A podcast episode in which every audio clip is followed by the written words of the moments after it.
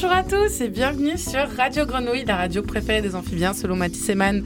Nous nous présentons, nous sommes étudiants en troisième année de musicologie à l'université d'Aix-Marseille. Je me présente donc Mathis Eyman et je suis en compagnie de Claire Maisonneuve. Claire, salut. Salut, ça va Mathis? Comment ça va? T'as bien mangé ce midi? Ça va super nickel, j'ai mangé des pâtes, c'est Nickel. excellent. Moi aussi, c'est marrant ça. Donc on est en compagnie de Nina. Nina, comment tu vas? Très bien et toi Claire? Très très bien, merci. On est aussi avec Océane, comment tu vas Océane? Ça va très bien, merci, merci. Et également, nous sommes avec Sophie, la splendide. Notre émission va donc se construire sur trois grands axes et tout d'abord on va parler de l'écologie sonore et plus précisément du silence. Le silence c'est une notion assez compliquée à appréhender mais Nina, Océane et Sophie sont là pour nous aider à y voir un peu plus clair. Nina, donc de quoi tu vas nous parler? Donc du coup comme tu l'as dit, on va aborder le thème de l'écologie sonore et dans cette première partie nous allons nous pencher sur la place et l'utilisation du silence dans notre environnement sonore car c'est vrai que le silence est plutôt subjectif.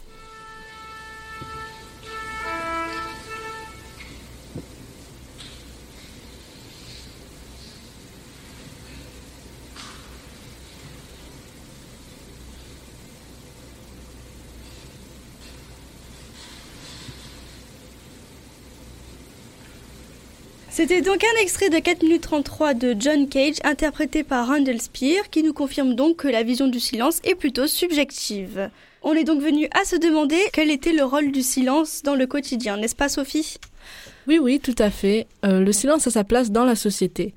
Et même s'il peut paraître angoissant pour certains, il a des capacités insoupçonnées aussi bien sur le corps que sur l'esprit. Par exemple, il contribue à une meilleure concentration, diminue le stress. Il améliore aussi le sommeil et est même bénéfique pour le cerveau. Nous retrouvons tous ces bienfaits silencieux dans le cadre de la sophrologie, domaine qui permet d'améliorer la qualité de vie d'un point de vue psychologique et physique.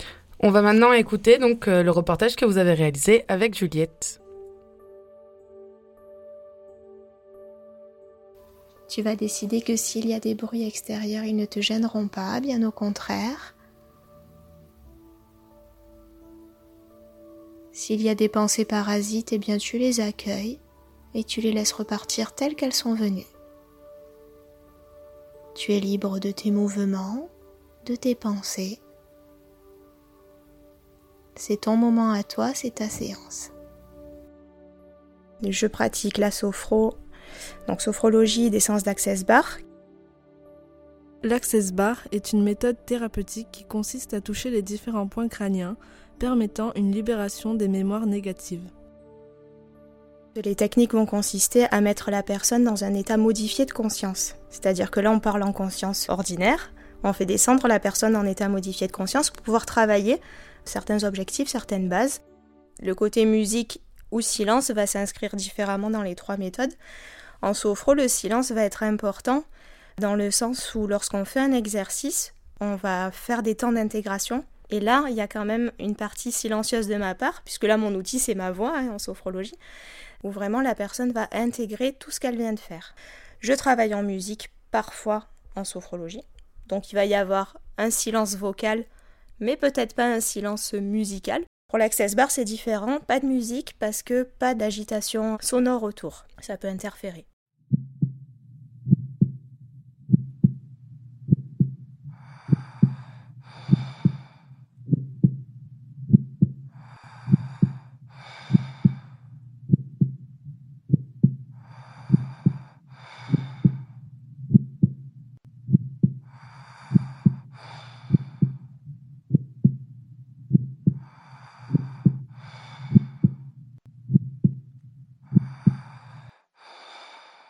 L'apprentissage d'une respiration abdominale, qui est vraiment la respiration du bébé qui dort, avec le ventre qui se gonfle et se dégonfle, contrairement à la respiration de stress, qui est la respiration haute. Et là aussi, les exercices de respiration nécessitent du silence autour, du calme.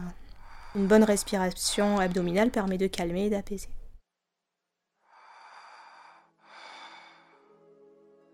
La manière de poser sa voix, la manière de parler, ça s'appelle le terpnos logos, et c'est ce qui fait que ça induit la personne à descendre dans cet état de conscience modifié. On finit ses phrases, on renchaîne la phrase suivante avec un grand temps de silence entre les phrases selon ce qu'on veut faire passer. Je te propose d'accueillir ces moments tels qu'ils se présentent.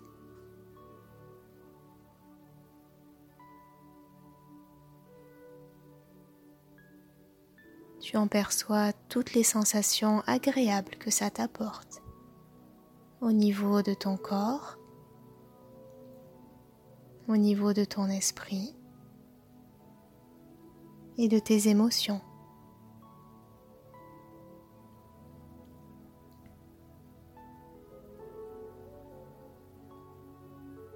Prends le temps de reconnaître chacune de ces sensations. Cette grande sérénité qui t'envahit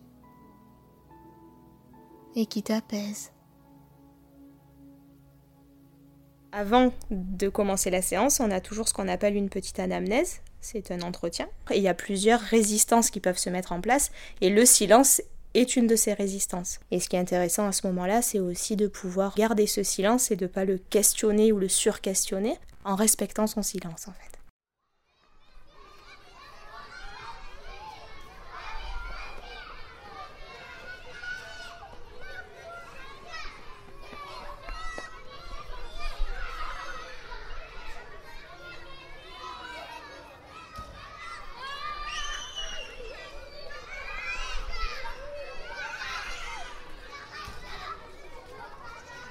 C'est très difficile avec un enfant de tenir des grands temps de silence. En revanche, lorsqu'il y arrive, là le silence est bénéfique parce que finalement on se rend compte que les petits tous sont dans le brouhaha permanent à l'école, au centre de loisirs, aux activités. Et lorsqu'on pose le côté silencieux, parfois ils veulent même pas de musique parce qu'il y a ce moment où euh, ils aiment bien s'allonger au sol, qu'il n'y ait pas de bruit et juste la voix qui leur indique quoi faire. Vous êtes toujours euh, sur Radio Grenouille et vous êtes toujours également sur l'émission des étudiants de troisième année de musicologie à l'Université d'Aix-Marseille. Donc on vient d'écouter le reportage que vous avez fait euh, toutes les trois, également avec Juliette qui n'a pas pu être avec nous euh, ici même. Océane, je te donne la parole pour rebondir dessus. Donc je vais me tourner vers notre invité du jour qui est Sylvain Bretéché et nous aimerions savoir du coup qu'est-ce que vous pensez de ce qu'on vient d'écouter? Bah écoutez, merci pour ce, pour ce reportage qui est une approche intéressante. la sophrologie est une approche, euh, une méthodologie en tout cas de, de, la prise de conscience de soi qui est extrêmement extrêmement intéressante euh, et qui en fait euh, repose à la fois sur la conscience de soi et sur la compréhension de sa place euh, dans le réel et donc dans le sonore.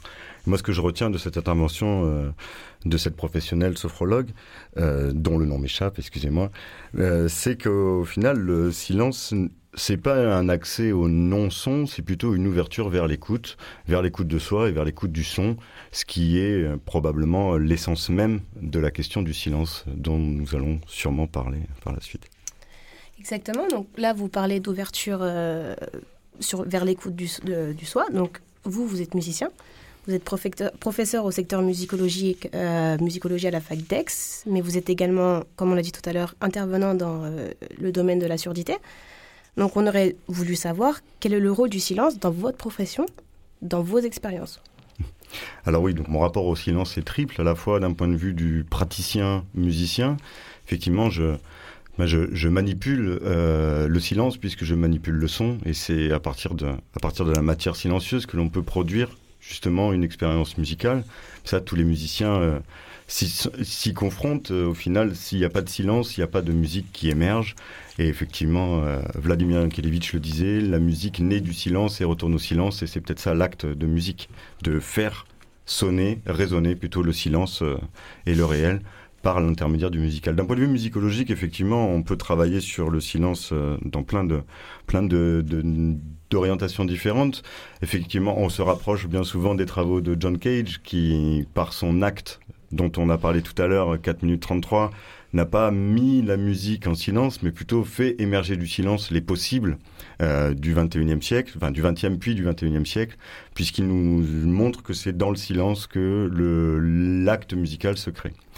Pour ma troisième casquette, celui d'intervenant dans le domaine de la surdité, effectivement, euh, a priori, euh, les sourds sont dans le silence euh, puisqu'ils n'ont pas un accès direct au sonore par l'intermédiaire de leur oreille, mais au final, les sourds sont euh, extrêmement bruyants et extrêmement à l'écoute du réel et euh, ne vivent pas dans le silence, ils vivent au contraire dans, une, dans un monde de son, un monde de résonance qui touche le corps euh, au-delà même de l'oreille. Et du coup, on se demandait quel était bah, cette envie de vouloir lier ces deux éléments paradoxaux, la surdité et la musique?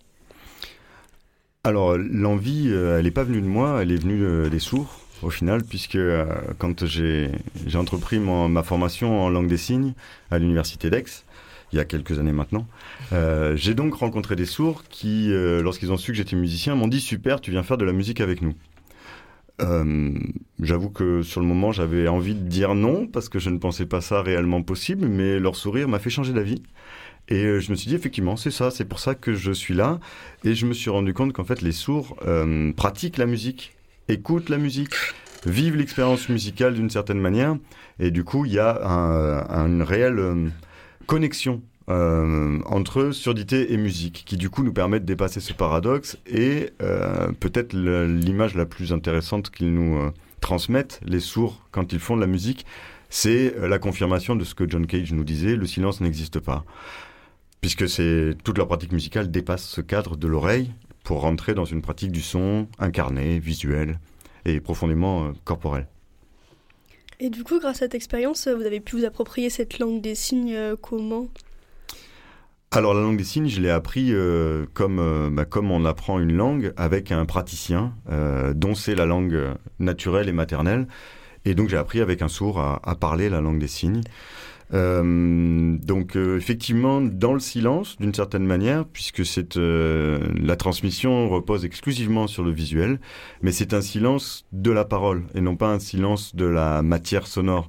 Le monde vibre, la langue des signes utilise des sons, des onomatopées, la bouche produit euh, des éléments qui ne sont pas euh, qui ne sont pas comment dire qui appartiennent pas à la parole, mais qui sont des éléments qui appartiennent à, la communication gestuelle.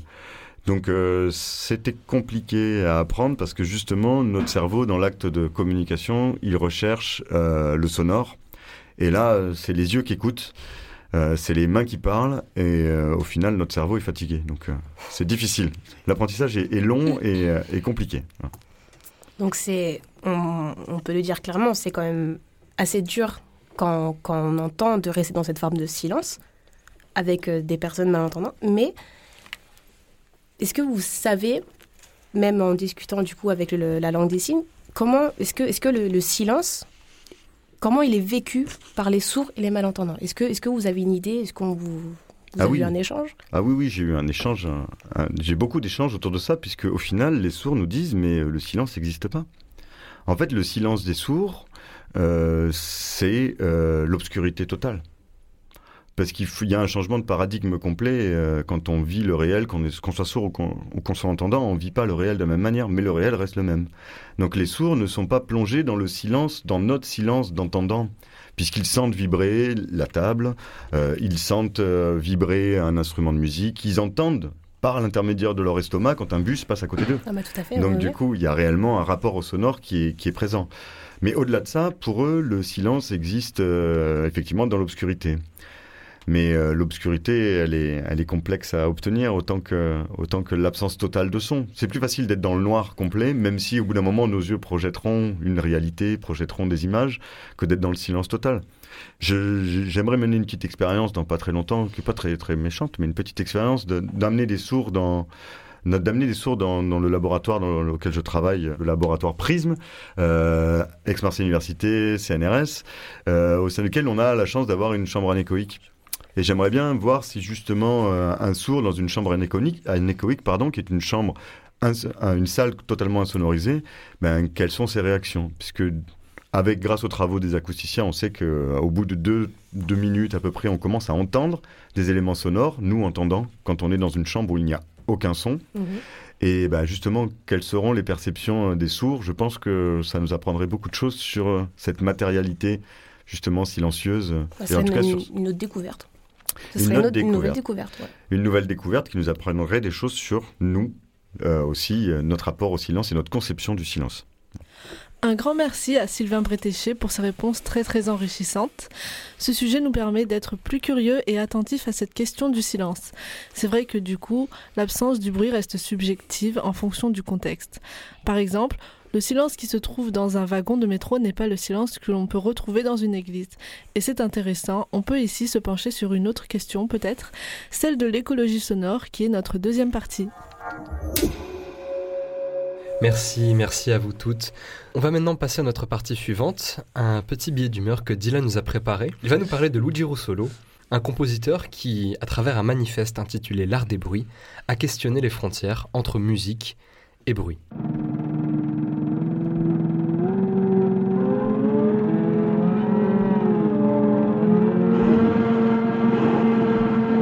En 1913, le compositeur et peintre futuriste italien Luigi Russolo écrit un manifeste intitulé L'art des bruits. Ce texte est l'un des textes les plus importants et les plus influents de l'esthétique musicale du XXe siècle. Dans son manifeste, Luigi Russolo développe l'idée que la création musicale doit s'adapter à l'industrialisation du début du XXe siècle et donc à l'apparition de nouvelles technologies. L'arrivée de ces nouvelles technologies laisse apparaître de nouveaux sons bruits susceptibles d'élargir les possibilités de la création musicale et de donner de nouvelles possibilités d'orchestration. Ainsi, on ne se cantonne plus uniquement au son et au timbre des instruments de l'orchestre symphonique classique, mais on tente de s'approprier de nouveaux timbres et de nouveaux matériaux sonores. Le bruit est né au XIXe siècle avec l'apparition des machines, avant, le monde était calme, c'est ce que nous évoque Russolo. Ce bruit doit offrir de nouvelles perspectives dans la création sonore. Russolo va donc établir une classification afin de ranger les différents sons bruits. Il préconise ainsi que le langage musical doit évoluer en fonction du bruit afin de tendre vers de nouvelles perspectives. Luigi Russolo va influencer de nombreux compositeurs, dont les pères de la musique concrète, Pierre Henry et Pierre Schaeffer.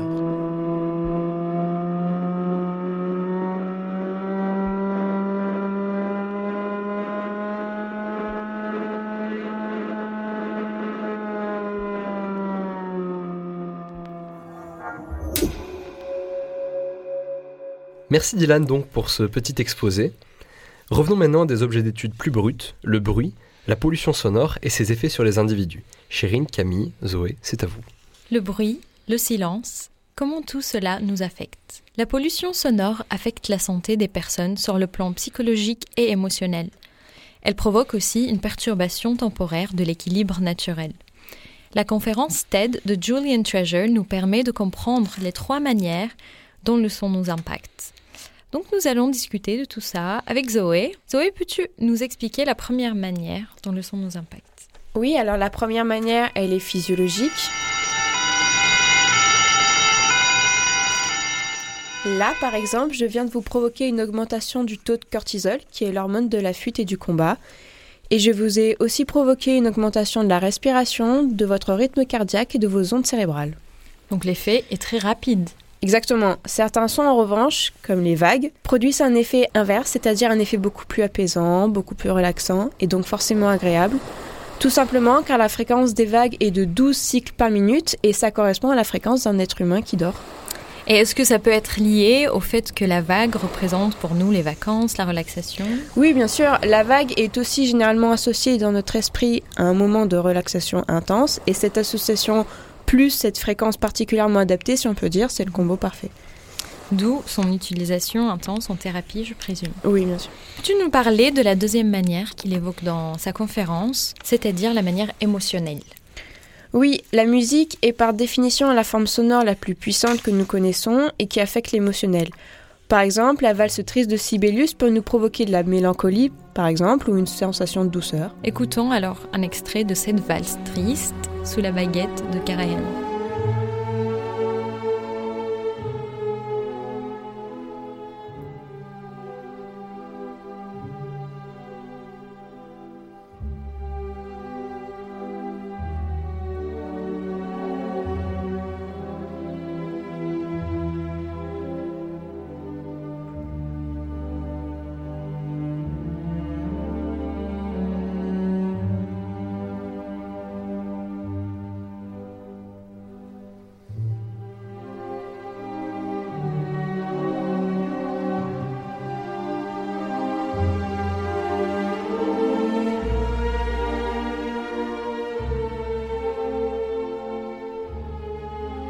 Il faut savoir que même le son naturel peut nous affecter, comme le son d'un oiseau par exemple, car il y a toujours cet effet d'association dans notre cerveau. C'est quelque chose de rassurant. En effet, oui, le chant des oiseaux étant lié au fait qu'il n'y a pas de danger.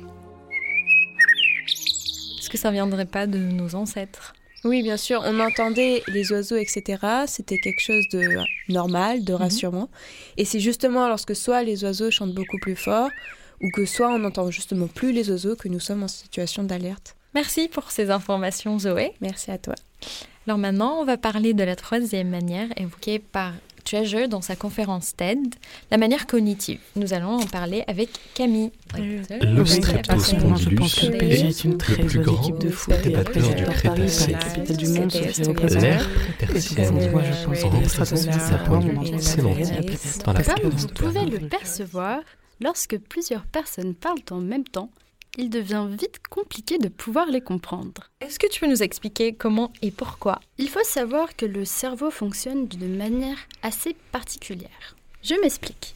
Notre oreille fonctionne comme un micro unidirectionnel. Il a besoin de pouvoir se concentrer sur une seule information à la fois. Donc qu'est-ce qui se passe lorsque une myriade d'informations apparaissent aux alentours? Eh bien, notre cerveau ne peut encaisser toutes ces informations et cette charge. Par exemple, si une personne travaille dans un bureau avec une dizaine de personnes, elle aura une productivité en baisse, car une multitude de bruits alentours peut devenir tout à fait oppressante, comme des bruits de clavier, des bruits de passage, ou tout simplement des personnes qui iront l'interpeller. Et tout ça sans forcément qu'elle s'en rende compte? Exactement. Une véritable productivité en baisse à hauteur de 60%, ce qui n'est pas négligeable. C'est pour cela que l'on conseille de travailler seul ou dans un espace calme afin de maintenir notre productivité. Et sinon, Camille, si notre cerveau a besoin de comprendre une information particulière parmi plein, est-ce que c'est possible de se concentrer sur l'information? Tout à fait, Chérine. Si une personne décide de se concentrer réellement sur un son, une seule information, son cerveau lui permettra et son oreille fera ce que lui dictera son cerveau. Monsieur Bretéché, comme vous êtes encore avec nous, je me permettrai de vous poser quelques questions. Que pensez-vous de ces trois manières dont le son impacte les personnes? Oui, ben effectivement, c'est c'est des, des informations euh, qui, se, qui confirment déjà la- la- l'importance de la relation qu'on peut avoir avec le, avec le monde sonore. Euh, puisqu'on est en contact en permanence avec lui, vous parlez du caractère physiologique, mais effectivement, euh, on, à la fois le monde sonore a un impact sur notre, euh, notre organisation biologique, le rythme cardiaque, le rythme sanguin, le rythme respiratoire, euh, mais également notre organisation biologique va avoir un, impact sur la façon dont on va gérer le sonore, puisque la façon dont on compose la musique, dont on crée la musique, dont on chante, par exemple euh, la musique également, repose sur des critères qui sont physiologiques. Le côté émotionnel, euh, oui, dans le, on, a forcément un rapport au monde qui est personnel, donc ça relève de cette sphère de l'imaginaire acoustique ou de l'acoustinaire, selon euh, Roberto Barbanti. Et euh, le côté cognitif, je laisserai ça à mes collègues euh, neurologues approfondir ces éléments-là, mais effectivement, nous avons une façon de, connecter avec le sonore qui est très particulier. Et, juste pour peut-être me mettre en faux de ce que vous avez dit, travailler dans le silence, c'est peut-être très bien, mais travailler en musique, c'est aussi pas mal au final, puisque ça nous met justement en lien avec le premier point, ce côté physiologique du son, et, on est parfois plus efficace avec une bonne musique bien rythmée que, euh, que dans le silence complet qui nous fait nous écouter nous-mêmes, comme nous présentait la sophrologue tout à l'heure. Et effectivement, c'est, important de, de, connecter aussi parfois avec le monde sonore. Peut-être parce qu'on n'a pas besoin d'être euh, conscient de notre euh, de la musique par exemple. On peut juste la laisser passer en- dans notre inconscient et pas besoin de comprendre des informations particulières. Donc peut-être que c'est ça qui aide que sur le plan. En de- effet. Peut-être pas notre inconscient, mais en tout cas une couche de Mm. conscience qui nous anime euh, plutôt dans notre, euh, dans notre vécu incarné, plus que dans notre vécu cérébral. Oui, Et euh, oui. on- on n'est pas toujours obligé d'écouter la musique, mais euh, quoi qu'il en soit, on sera toujours obligé d'en faire l'expérience et de la vivre. Et c'est pas nos oreilles qui décident au final. Parfois, c'est notre estomac qui décide euh, d'écouter la musique. Monsieur Bretéché, pensez-vous qu'il y a d'autres manières dont le son affecte des individus? Ah oui, je pense que je pense qu'il y a une- au moins deux autres aspects importants du son et, euh, et vous parliez de pollution sonore. euh, qui est quand même un mot un peu fort, euh, même si je pense qu'il a tout à fait sa place pour parler de ces sujets-là. À mon sens, il y a une pollution culturelle et une pollution sociale dans le, dans le son. Je parle de la musique, principalement. hein, euh, euh, pas des sons du quotidien euh, qui sont des, des, voilà, des c'est culturel également, c'est industriel, c'est urbain, mais il y a une pollution sociale qui qui actuellement repose sur, sur les innovations technologiques, à mon sens, sur ces petites enceintes qu'on trimballe avec nous en permanence et qui imposent la musique là où elle n'a pas lieu d'être, parfois, dans des endroits où les gens ne veulent pas la vivre. Et donc du coup, c'est là où on peut parler aussi d'une d'une pollution qui pourrait être culturelle, puisque euh, c'est une façon de faire qui est tout à fait nouvelle, euh, qui, qui désengage la musique de, sa, ben de son, son intention première, qui est à dire de, de créer un espace matériel, un espace sensible dans lequel les individus euh, s'insèrent. Maintenant, ben, il y a de la musique partout. Il y a de la musique partout, dans tous les sacs à dos, à toutes les sorties de lycée. On a un affrontement entre, euh, entre, entre sacs à dos sonores au final. Ce qui veut dire que plus personne n'écoute. Euh, et la musique est devenue un, un objet polluant, euh, malheureusement, puisqu'elle est en permanence partout, tout le temps, dans les enceintes, dans les téléphones portables. Donc voilà, donc je pense qu'il y a quelque chose qui relève aussi de ça, qui, qui est culturel, la façon de consommer la musique. Et euh, même maintenant, on est presque consommé par la musique qui s'impose à nous, euh, alors qu'on alors qu'on ne le décide pas. Et même d'ailleurs, ça devient inconscient. Les gens le font immédiatement sans même réfléchir et ils savent même pas ce qui passe sur leur euh, sur leur enceinte quoi. Eh bien, merci Monsieur Bretéché d'avoir participé et euh, d'avoir répondu à nos questions. Et je vous remercie pour votre invitation. Après les effets du bruit sur les individus, les effets de la musique sur les individus, ou plutôt les musacs très rapidement, car oui, aujourd'hui, Hugo, bonjour Hugo. Bonjour. Tu vas nous parler donc euh, des musacs, des bruits fonctionnels et plus précisément de leur utilisation dans la création sonore, c'est ça? En effet, enfin, on va rapidement euh, commencer par illustrer ces, ces musacs, ces euh, musiques fonctionnelles dans une première partie, une création sonore basée sur euh, un micro-trottoir. Donc, ce qui va nous permettre d'illustrer ces questions de, de bruit utilitaire, fonctionnel, qui nous font réagir, comme on l'a un peu évoqué aussi lors de la deuxième partie, dans la pollution sonore, entre autres. Avant de, euh, avant de continuer sur euh, un entretien avec euh, Dylan Samuel pour parler du bruit spécifiquement dans, dans la, création, dans la création sonore en général et euh, dans la composition. Très bien. Et est-ce que euh, très rapidement tu peux nous dire ce que tu appelles donc bruit fonctionnel, son fonctionnel euh Alors, comme on va le voir dans la création sonore, en effet, euh, ce sont des bruits qui ont une fonction euh, utilitaire qui nous conditionne, par exemple, à une réaction ou transmettent une information précise, une théière qui bout, par exemple, comme vous allez l'entendre, ou, euh, ou qui ont une fonction autre, telle qu'une fonction de consommation, avec les musacs, les musiques de supermarché, qui sont censées nous conditionner à être dans un certain état d'esprit heureux pour euh, mieux consommer, par exemple. On va voir tout ça dans, cette première euh, création sonore euh, que je vous laisse apprécier.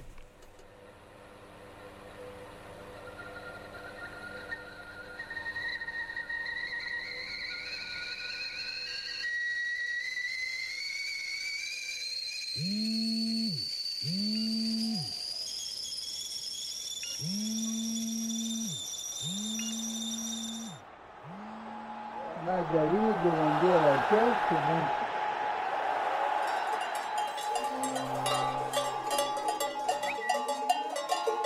Des jingles de pub ou des lubies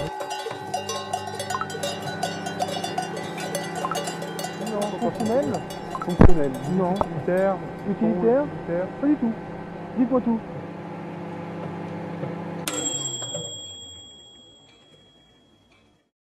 Comme ça, des sons fonctionnels, ça me fait penser à quelque chose de, qui a une dimension utilitaire peut-être, quelque chose comme ça.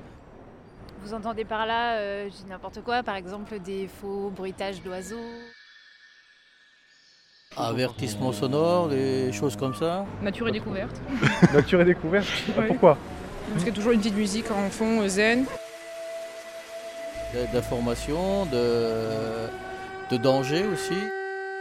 Fonctionnel, ça dépend dans quel sens tu le vois. Après, euh, par exemple, comme tu as évoqué tout à l'heure, le supermarché, ça permet de mettre une ambiance. Par exemple, si on est dans un truc un peu plus vin- d'un magasin qui vend des trucs vintage, on va passer peut-être des anciennes musiques, des trucs comme ça. Euh, bah, moi, je pense. euh, Enfin, moi, j'ai jamais, par exemple, dans les magasins, j'ai jamais entendu de la musique un peu triste. Enfin, je pense que c'est pour remettre dans une, ouais, dans une certaine humeur. Moi, je, je- je pense que dans un magasin, en tant que consommateur, dans un magasin où on a une usine, une musique douce, euh, c'est agréable. Par contre, euh, quand elle est agressive, cette musique, elle, est- elle fait l'effet contraire. En fonction du, du bruit que c'est, ça peut être plus ou moins agaçant. Euh, si quand, quand c'est trop, ça devient du brouhaha.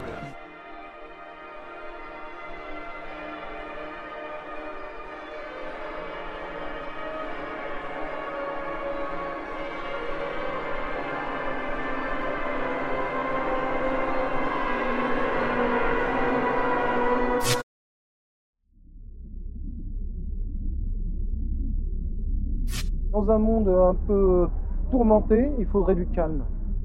En général, je, trou- je trouve que ça peut être bien pour euh, mettre les gens dans un bon état, mais d'un autre côté, c'est un peu comme de la manipulation. Enfin, c'est, honnête et malhonnête à la fois.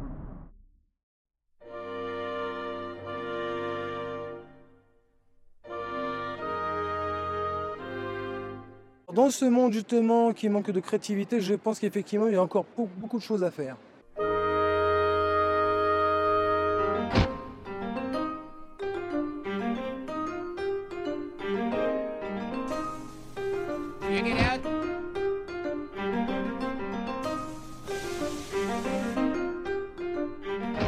C'était donc euh, une petite création sonore euh, servant d'illustration euh, à ce que pouvait être la musique fonctionnelle en général. Donc on est passé, comme vous, l'avez, avez pu l'entendre par les Musac, par une composition aussi à la fin de, Steve Reich, City Life. Et nous allons maintenant continuer sur un entretien avec monsieur, avec Dylan Samuel, donc chef d'orchestre sur la question du bruit dans, dans la création sonore en général. Il sera donc interviewé par Marion et Ludivine. Dylan, tu es donc euh, chef d'orchestre et instrumentiste, comme Hugo l'a précisé. Tu as donc une expérience euh, plutôt globale de la musique. Donc, euh, par rapport à ce qu'on a dit avant, le bruit et la création sonore, qu'est-ce que ça t'évoque? Eh bien, je crois que bruit et création sonore, ça m'évoque imitation de la nature. Et euh, en effet, je crois qu'il y a quelque chose de, de- de très euh, profond entre, entre, entre le fait, euh, entre, entre imitation et nature. Et de tout temps, je crois que les, les hommes, depuis même l'aube des temps, ils ont, ont cherché à imiter en fait la nature euh, par le biais des, des instruments. Par exemple, les hommes préhistoriques, dans leur premier rituel, je pense que ils ont, ils ont essayé de représenter euh, les bruits de la nature avec leurs instruments, qui étaient des instruments préhistoriques, des flûtes par exemple. Et par la suite, euh, je crois que dans l'histoire de la musique, il y a de nombreux compositeurs qui ont cherché à imiter euh, ces bruits de la nature au travers de leurs œuvres. Et donc, est-ce que tu aurais des noms de compositeurs qui utilisent ce procédé? Oui, alors bah, je, vais, essayer de m'appuyer sur quatre compositeurs. Euh, le premier, c'est Jeannequin. Dans son œuvre Les Cris de Paris, en fait, il représente l'effervescence de la vie parisienne euh, dans les rues. Donc là, il cherche à imiter euh, voilà, le, le grouillement, euh, euh, les, gens en fait, qui sont dans la rue. Et euh, donc, il, il utilise euh, des, chanteurs. Donc, c'est une musique vocale. Et euh, pour représenter... euh, pour représenter cette, effervescence.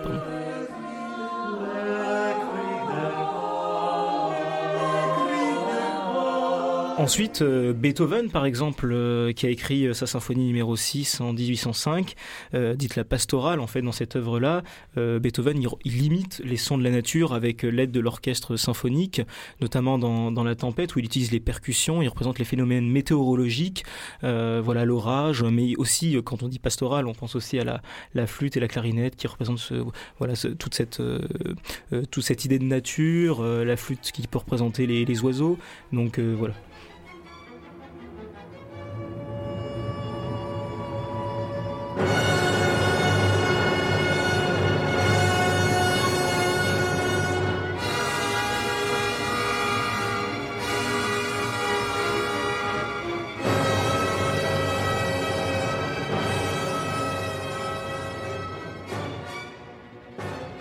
Smetana aussi, dans son œuvre euh, La Moldao, euh, nous imite le, le ruissellement d'un fleuve en fait qui grossit de plus en plus. Alors il part euh, dans son orchestration, il, il commence avec deux flûtes, donc quelque chose de tout tout petit.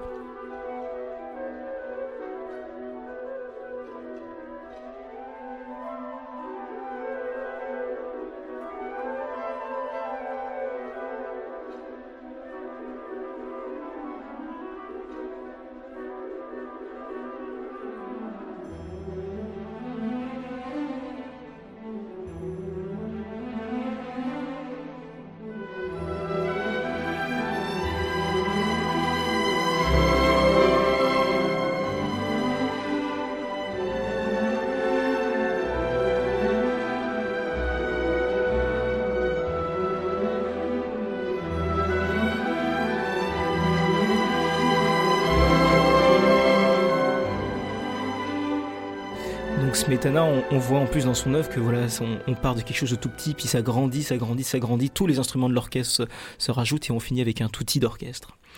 Euh, ensuite, pour, pour terminer dans, dans les exemples, je pourrais citer Camille Saint-Saëns, compositeur français, organiste, qui lui, dans son œuvre Le Carnaval des animaux, il va imiter les bruits, les bruits des animaux.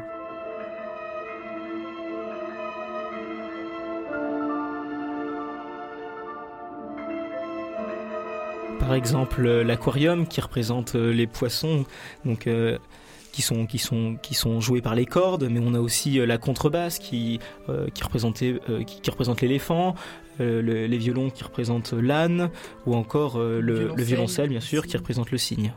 Donc, Dylan, tu nous as cité des exemples d'instruments qui imitaient la nature et des bruits.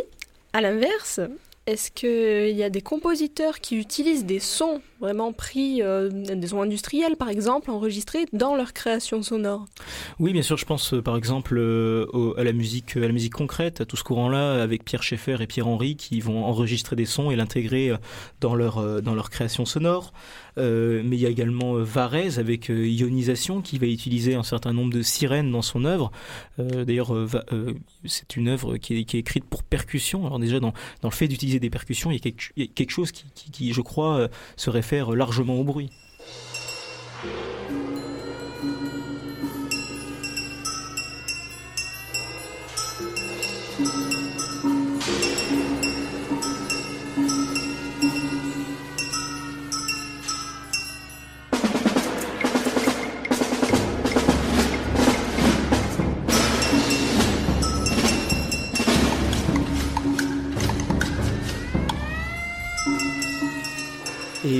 Terminer, je parlerai de Steve Reich qui, dans son œuvre Different Trains, va utiliser un quatuor à cordes.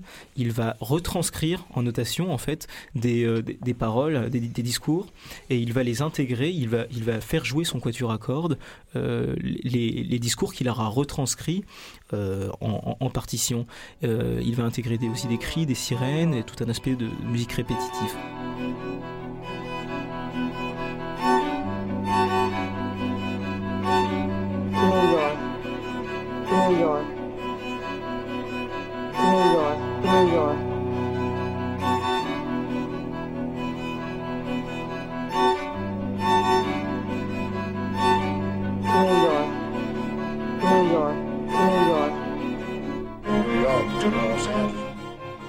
Donc voilà, dans ces trois exemples de, compositeurs, on, a pu voir qu'il y avait l'utilisation des bruits, euh, des bruits industriels enregistrés par exemple, euh, qu'ils avaient complètement intégrés dans leur création sonore et dans leur composition et dans leur langage. Merci beaucoup Dylan. Nous arrivons euh, à la fin de cet entretien. Euh, J'en profite pour dire à nos auditeurs qu'on pourra te retrouver avec l'ensemble instrumental méditerranéen pardon, à Draguignan le 21 décembre prochain pour un concert consacré à Edvard Grieg et Gustav Holst. En effet, je vous remercie.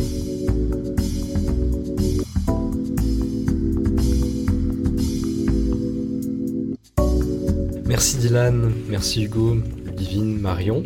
Pour conclure, nous pouvons dire que l'environnement sonore dans lequel nous évoluons, bien que nous ne le percevons pas toujours intelligiblement, n'est pas anodin et au contraire occupe une place importante dans notre perception.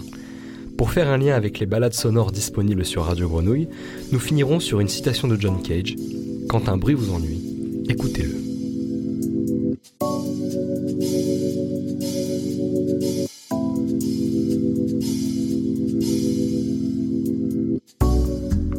Tenons à remercier tout particulièrement Radio Grenouille de nous avoir accueillis ici et de nous avoir permis de vous proposer cette émission. Également Monsieur Pascal Césaro, notre professeur, qui a su user de patience, vraiment beaucoup de patience, et on le remercie. Sylvain Bretéché d'avoir été présent avec nous pendant cette émission, qui est également un de nos professeurs. Et nous tenons aussi à vous remercier, vous, de nous avoir écoutés. Merci beaucoup et passez une excellente fin de journée, soirée, matinée. Au revoir. Au revoir. revoir.